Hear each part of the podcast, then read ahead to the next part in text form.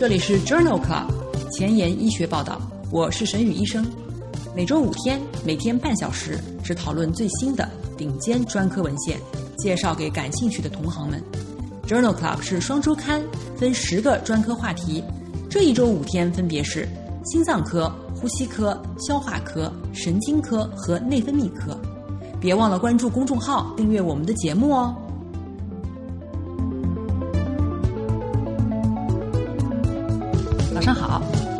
节目开始之前呢，首先要非常感谢您的收听和分享。正是因为你的分享，我们的节目已经有越来越多的朋友关注了。分享带给知识真正的活力。如果你真心喜欢这个节目，不要给我点赞，继续去分享吧。今日头条：一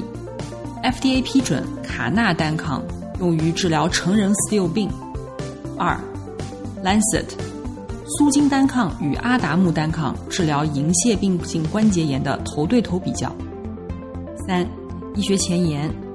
重组腺苷酸脱氨酶可以改善系统性硬化症模型当中的各脏器纤维化。这里是 Journal Club 前沿医学报道，免疫科星期一 Rheumatology Monday，我是主播沈宇医生，精彩即将开始，不要走开哦。天的新药研发，我们来聊一聊卡纳单抗。不知道你是不是记得？上周一的心脏科专题当中，我们聊到了冠心病的抗炎治疗的最新进展。目前的研究热点呢，集中在白介素一贝塔单抗、卡纳单抗和秋水仙碱当中。今天我们就来聊一聊卡纳单抗在免疫科中的应用。卡纳单抗最初于二零零九年被 FDA 批准用于治疗 cryopyrin 相关的周期性综合症，也就是 CAPS。以及全身型幼年特发性关节炎和三种少见的周期性发热综合症。二零二零年六月，卡纳单抗被 FDA 批准用于治疗成人 Still 病。那么，我们来看一看卡纳单抗用于治疗成人 Still 病的二期临床研究。这篇研究发表在二零二零年八月的《Annals of Rheumatic Disease》杂志上。这是一项多中心双盲随机安慰剂对照的研究。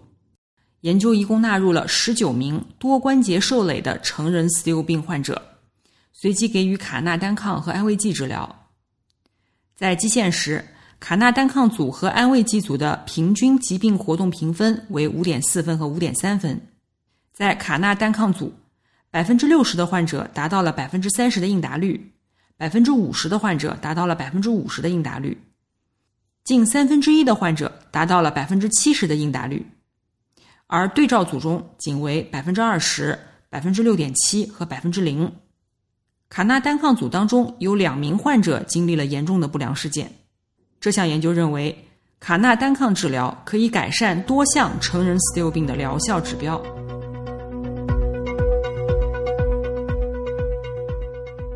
今天的临床实践，我们来聊一聊银屑病性关节炎。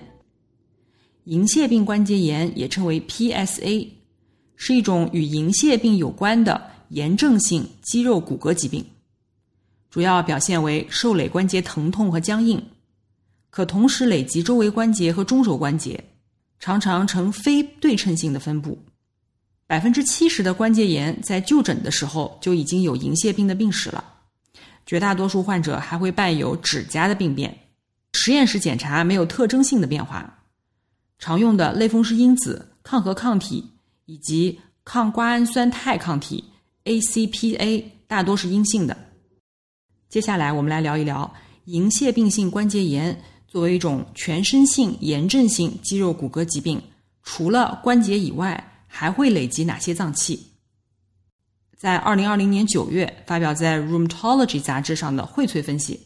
对于银屑病性关节炎关节以外的症状，比如。肌腱炎、指炎、指甲疾病、葡萄膜炎以及炎症性肠病进行了纵向疾病结局的研究。这项荟萃分析一共纳入了六十五项研究，共计十六万三千余名银屑病关节炎的患者。在这些报道当中发现，肌腱炎的平均发病率为百分之三十，指炎的平均发病率为百分之二十五，指甲疾病的发病率为三分之二，葡萄膜炎和炎症性肠病的发病率较低，在百分之三点二到百分之三点三。其中，合并脂炎的患者影像学进展的可能性增加。这项荟萃分析认为，银屑病性关节炎的患者当中，经常合并有肌腱炎、脂炎和甲病，而葡萄膜炎和炎症性肠病并不常见。那么，在真实世界当中，银屑病或者是银屑病性关节炎的患者严重感染的风险有多高呢？这样一份研究发表在二零二零年二月的《Annals of Rheumatic Disease》杂志上。研究的目的是评估在使用白介素十七、白介素十二、二十三或者是肿瘤坏死因子抑制剂以后，是否与银屑病或者是银屑病性关节炎患者严重感染风险增加有关。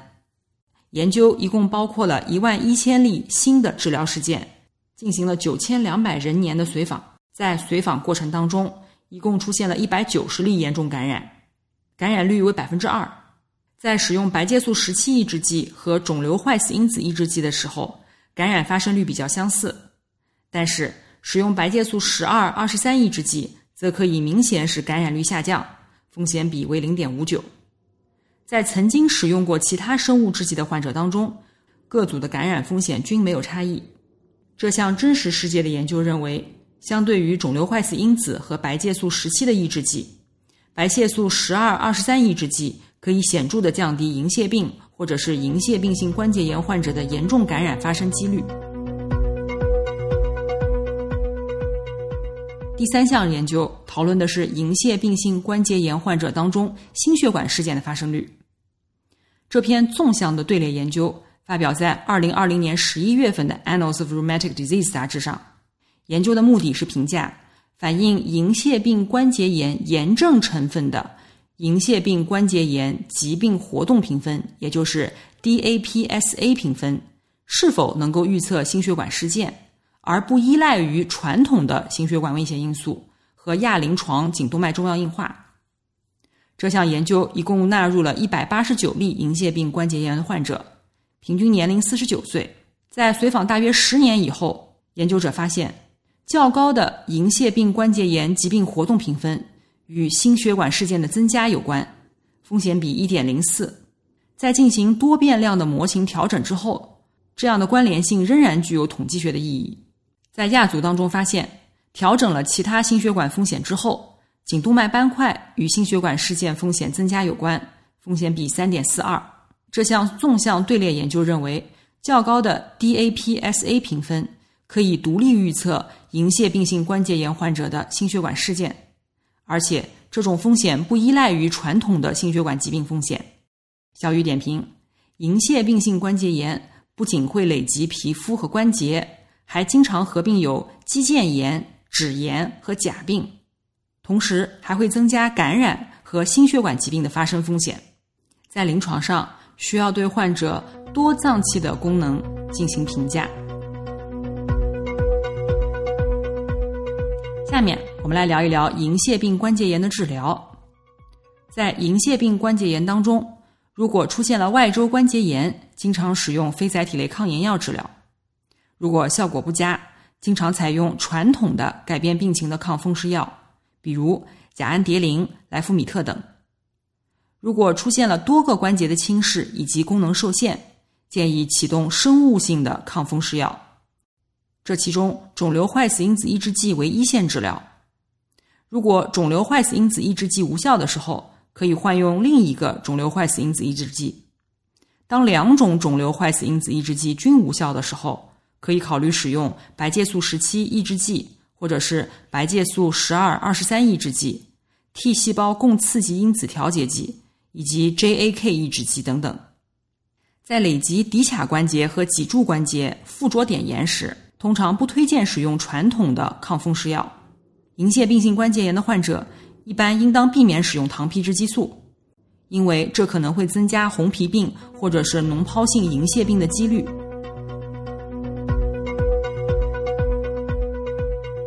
目前呢，对于治疗银屑病性关节炎中使用的传统合成的抗风湿药物的疗效以及使用时间的研究很有限。在二零二零年八月份的《Rheumatology》杂志上发表了一篇回顾性的队列研究。这篇研究的目的是比较一线的传统合成的抗风湿药物单药治疗时的药物保留和药物保留的预测因子。文章回顾性的研究了首次使用传统抗风湿药物作为单药治疗的银屑病性关节炎的一百八十七例患者，主要终点是治疗失败、停药或者是添加另一个抗风湿药物的时间。在研究开始的时候，患者当中单独使用甲氨蝶呤的一共有一百六十三人，单独使用柳氮磺胺吡啶的一共有二十一人，平均药物的保留时间为三十一个月，其中。甲氨蝶呤平均使用了三十四个月，柳氮磺胺吡啶仅使用了十二个月。在使用甲氨蝶呤的患者当中，随着年龄的增长，药物的保留率逐渐增加。最终停药或者加药的原因主要是治疗无效或者是副作用。这项纵向队列研究认为，在临床实践当中，甲氨蝶呤单药治疗银屑病性关节炎是优于柳氮磺胺吡啶的。在二零二零年四月份的《Annals of Rheumatic Disease》杂志上发表了一篇 GoDACT 研究。这篇研究的目的是评价在银屑病性关节炎的脂炎方面，葛利木单抗联合甲氨蝶呤是否优于甲氨蝶呤单药治疗。其中，戈利木单抗是一种肿瘤坏死因子阿尔法的单抗。在这个多中心随机双盲安慰剂对照的三 B 期实验当中。银屑病性关节炎伴有活动性脂炎的患者被随机分配到戈利木单抗和安慰剂组，两者均与甲氨蝶呤联合使用。在二十四周以后，与甲氨蝶呤单药治疗相比，戈利木单抗联合甲氨蝶呤能够显著的改善脂炎的临床症状，其中脂炎炎症程度的评分变化分别为五分和两分，p 值等于零点零二六。在联合治疗组当中。脂炎的严重程度改善达到百分之五十和七十的患者，显著高于甲氨蝶呤单药组。这项 GoDACT 研究认为，戈利木单抗联合甲氨蝶呤作为一线生物抗风湿药物治疗银屑病性脂炎，是优于甲氨蝶呤单药治疗的。那么，生物制剂的使用。对于银屑病性关节炎患者的外周关节影像学进展是否有影响呢？在这一项二零二零年十一月份发表在《Rheumatology》杂志上的荟萃分析当中，包含了十一项临床研究，涉及五千余名患者、九种药物和十八种治疗方法。这项荟萃分析认为，与安慰剂相比，接受生物制剂的患者更有可能实现影像学无进展，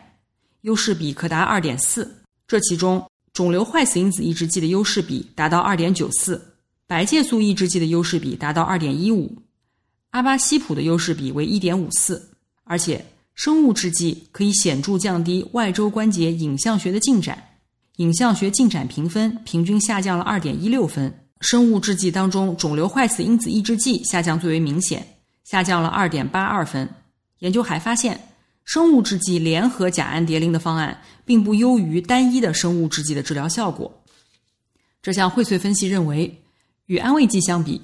生物制剂可能在骨侵蚀和关节间隙狭窄方面能够延缓银屑病性关节炎患者的影像学进展，而生物制剂联合甲氨蝶呤似乎并没有额外的获益。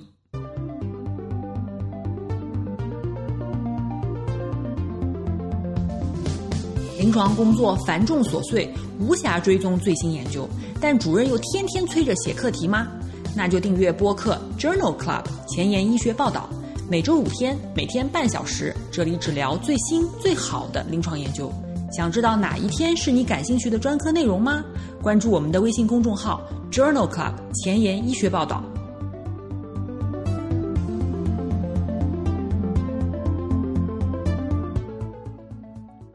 在上一次的节目当中，介绍了白介素十七抑制剂苏金单抗和伊奇珠单抗，它们最近刚刚被 FDA 批准用于治疗中轴型脊柱关节炎。今天呢，让我们来聊一聊白介素十七 A 单抗在银屑病关节炎当中的应用，以及这两种药物和肿瘤坏死因子抑制剂阿达木单抗的头对头研究。首先，我们来看看苏金单抗的三期临床研究。这篇研究发表在二零二零年六月的《Rheumatology》杂志上，称为 Future Five。Future Five 研究目的是评估苏金单抗治疗银屑病性关节炎五十二周以后的患者的影像学进展情况。纳入的银屑病性关节炎患者被随机分配入了苏金单抗三百毫克、一百五十毫克和一百五十毫克无负荷给药组以及安慰剂组。前四周每周一次负荷给药，四周以后每四周一次给药。苏金单抗三百毫克组在第五十二周的时候，有百分之九十以上的患者没有出现影像学的进展。在一百五十毫克以及一百五十毫克无负荷给药组当中，这个比例分别为百分之八十五和百分之八十七。在这三个干预组当中，影像学 VDH MTSS 评分的随机斜率分别为负零点一八、零点一一和负零点二零。也就是说，干预组当中患者的临床疗效是持续稳定的，五十二周之内也没有报告新的或者是意料之外的安全事件。这项称为 Future Five 的三期临床研究认为，苏金单抗三百毫克、一百五十毫克和一百五十毫克无负荷剂量组，在治疗银屑病性关节炎时，显示出了持续稳定的低进展率。今天聊的第二项研究是关于伊奇珠单抗的三期临床研究的三年随访结果。这篇 Spirit P One 研究。发表在二零二零年二月的《Rheumatology》杂志上。这项研究的目的是评估长达一百五十六周的伊奇珠单抗治疗银屑病性关节炎的安全性和有效性。随机入组的患者两百四十人被随机分配到安慰剂组、阿达木单抗或者是伊奇珠单抗两周一次或四周一次组。在第二十四周的时候。阿达木单抗和安慰剂组的患者被重新随机分配到了伊奇珠单抗两周一次或者是四周一次组，并持续延长治疗至一百五十六周。随访三年发现，伊奇珠单抗两周一次组中患者的紧急或者是严重不良事件的发生率分别为百分之三十八和百分之五。这个发生率与伊奇珠单抗四周一次组非常相似，分别为百分之三十八点一和百分之八。一百五十六周时。两组患者缓解率大于百分之二十的比例占到百分之七十和百分之六十二，缓解程度大于百分之五十的比例分别为百分之五十一和百分之五十六，缓解程度大于百分之七十的比例分别为百分之三十三和百分之四十三。银屑病面积和严重程度指数，也就是 PASI 评分，缓解达百分之七十五以上的占百分之六十三和六十九，PASI 评分完全缓解的。达到了百分之四十三和百分之六十。这项 Spirit P One 研究认为，伊奇珠单抗治疗一百五十六周以后，其安全性与之前的报道是一致的，并且观察到了银屑病性关节炎患者症状和体征的直距改善。那么，这两种新型的白介素时期单抗与阿达木单抗相比，疗效怎样呢？让我们来看一看下面两篇头对头比较。第一篇是 Exceed 研究，发表在二零二零年五月的 Lancet 杂志上。这项研究是平行、双盲、多中心主动对照的三 B 阶段的研究，招募了十八岁以上活动性银屑病性关节炎的患者。第五十二周时，一共有八百五十三例患者完成了这项研究。研究结束以后，选择停止使用研究中治疗方案的患者。苏在苏金单抗组有百分之十四，在阿达木单抗组有百分之二十四。第五十二周时，百分之六十七的苏金单抗组的患者和百分之六十二的阿达木单抗组的患者达到了治疗的主要终点，两组之间无统计学差异。两组中分别有百分之二和百分之一的患者出现了严重的感染。因此，Exceed 研究认为，苏金单抗与阿达木单抗在疗效上没有统计学的差异。但是苏金单抗的药物保留率更高。第二项研究称为 Spirit 研究，发表在《Annals Rheumatic Disease》杂志上，二零二零年七月刊。这项研究的目的是头对头的比较伊奇珠单抗和阿达木单抗在治疗银屑病性关节炎的有效性和安全性。研究一共纳入了五百六十六例银屑病性关节炎的患者，将患者随机分为伊奇珠单抗和阿达木单抗组。评价的标准是二十四周和五十二周时，患者 ACR 反应标准改善百分之五十，也就是 ACR 五零，和银屑病面积和严重评分改善百分之百，也就是 PASI 一百。第二十四周时，伊奇珠单抗同时达到 ACR 五零和 PASI 一百的患者比例显著高于阿达木单抗，分别为百分之三十九和百分之二十六。肌腱炎和脂炎的缓解比例也很相似。而这种疗效与是否同时连用传统的抗风湿药无关。在单药治疗的情况下，第五十二周，伊奇珠单抗组当中同时达到 ACR 五零和 PASI 一百的患者比例显著高于阿达木单抗组，分别为百分之三十八和百分之十九。这项 SPIRIT 研究认为，五十二周时，伊奇珠单抗比阿达木单抗治疗以后，患者出现了更显著的关节症状和皮肤症状的同时改善。小雨点评：苏金单抗和伊奇珠单抗的三期临床研究均显示了白介素十七 A 单抗在治疗银屑病性关节炎方面持续一到三年的稳定的疗效。在这两个药物与肿瘤坏死因子抑制剂阿达木单抗头对头比较的 Exceed 和 Spirit 研究当中，苏金单抗与其疗效类似，伊奇珠单抗似乎效果更好。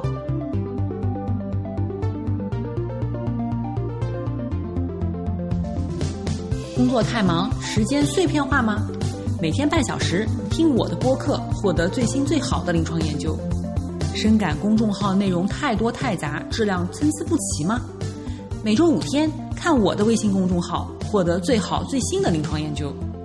Journal Club 前沿医学报道，拉近科研和临床的距离。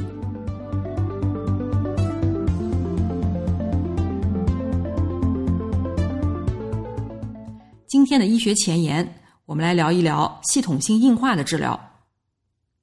在二零二零年八月的《Arthritis and Rheumatology》杂志上，发表了一篇重组腺苷酸脱氨酶可改善系统性硬化模型的炎症、血管病和纤维化。腺苷信号在成纤维细胞的激活中起重要的作用。以往临床上常使用聚乙二醇腺苷脱氨酶。也就是 PEG-ADA 治疗腺苷酸脱氨酶缺陷的严重联合免疫缺陷患者。该研究的目的是评价聚乙二醇腺苷脱氨酶，也就是 PEG-ADA，是否可以通过减少腺苷对于系统性硬化起到治疗的作用。在小鼠模型当中，PEG-ADA 可以有效的抑制成肌纤维细胞分化，可以使肺纤维化下降百分之三十四。皮肤的纤维化下降百分之五十一，肠道纤维化下降百分之十七。在慢性移植物抗宿主病的小鼠模型当中，使用 PEG-ADA 治疗，其抗纤维化的作用也得到了证实，可以使纤维化降低百分之三十八。在人体全厚度皮肤模型当中，也证实了其抗纤维化的作用。此外，PEG-ADA 抑制了肺平滑肌细胞的增殖达百分之四十。防止血管壁增厚达百分之三十九，肺动脉闭塞减少百分之六十三。这项研究认为，PEG-ADA 治疗可以改善系统性硬化模型当中的三个主要特征，可能具有直接的转化应用到临床的意义。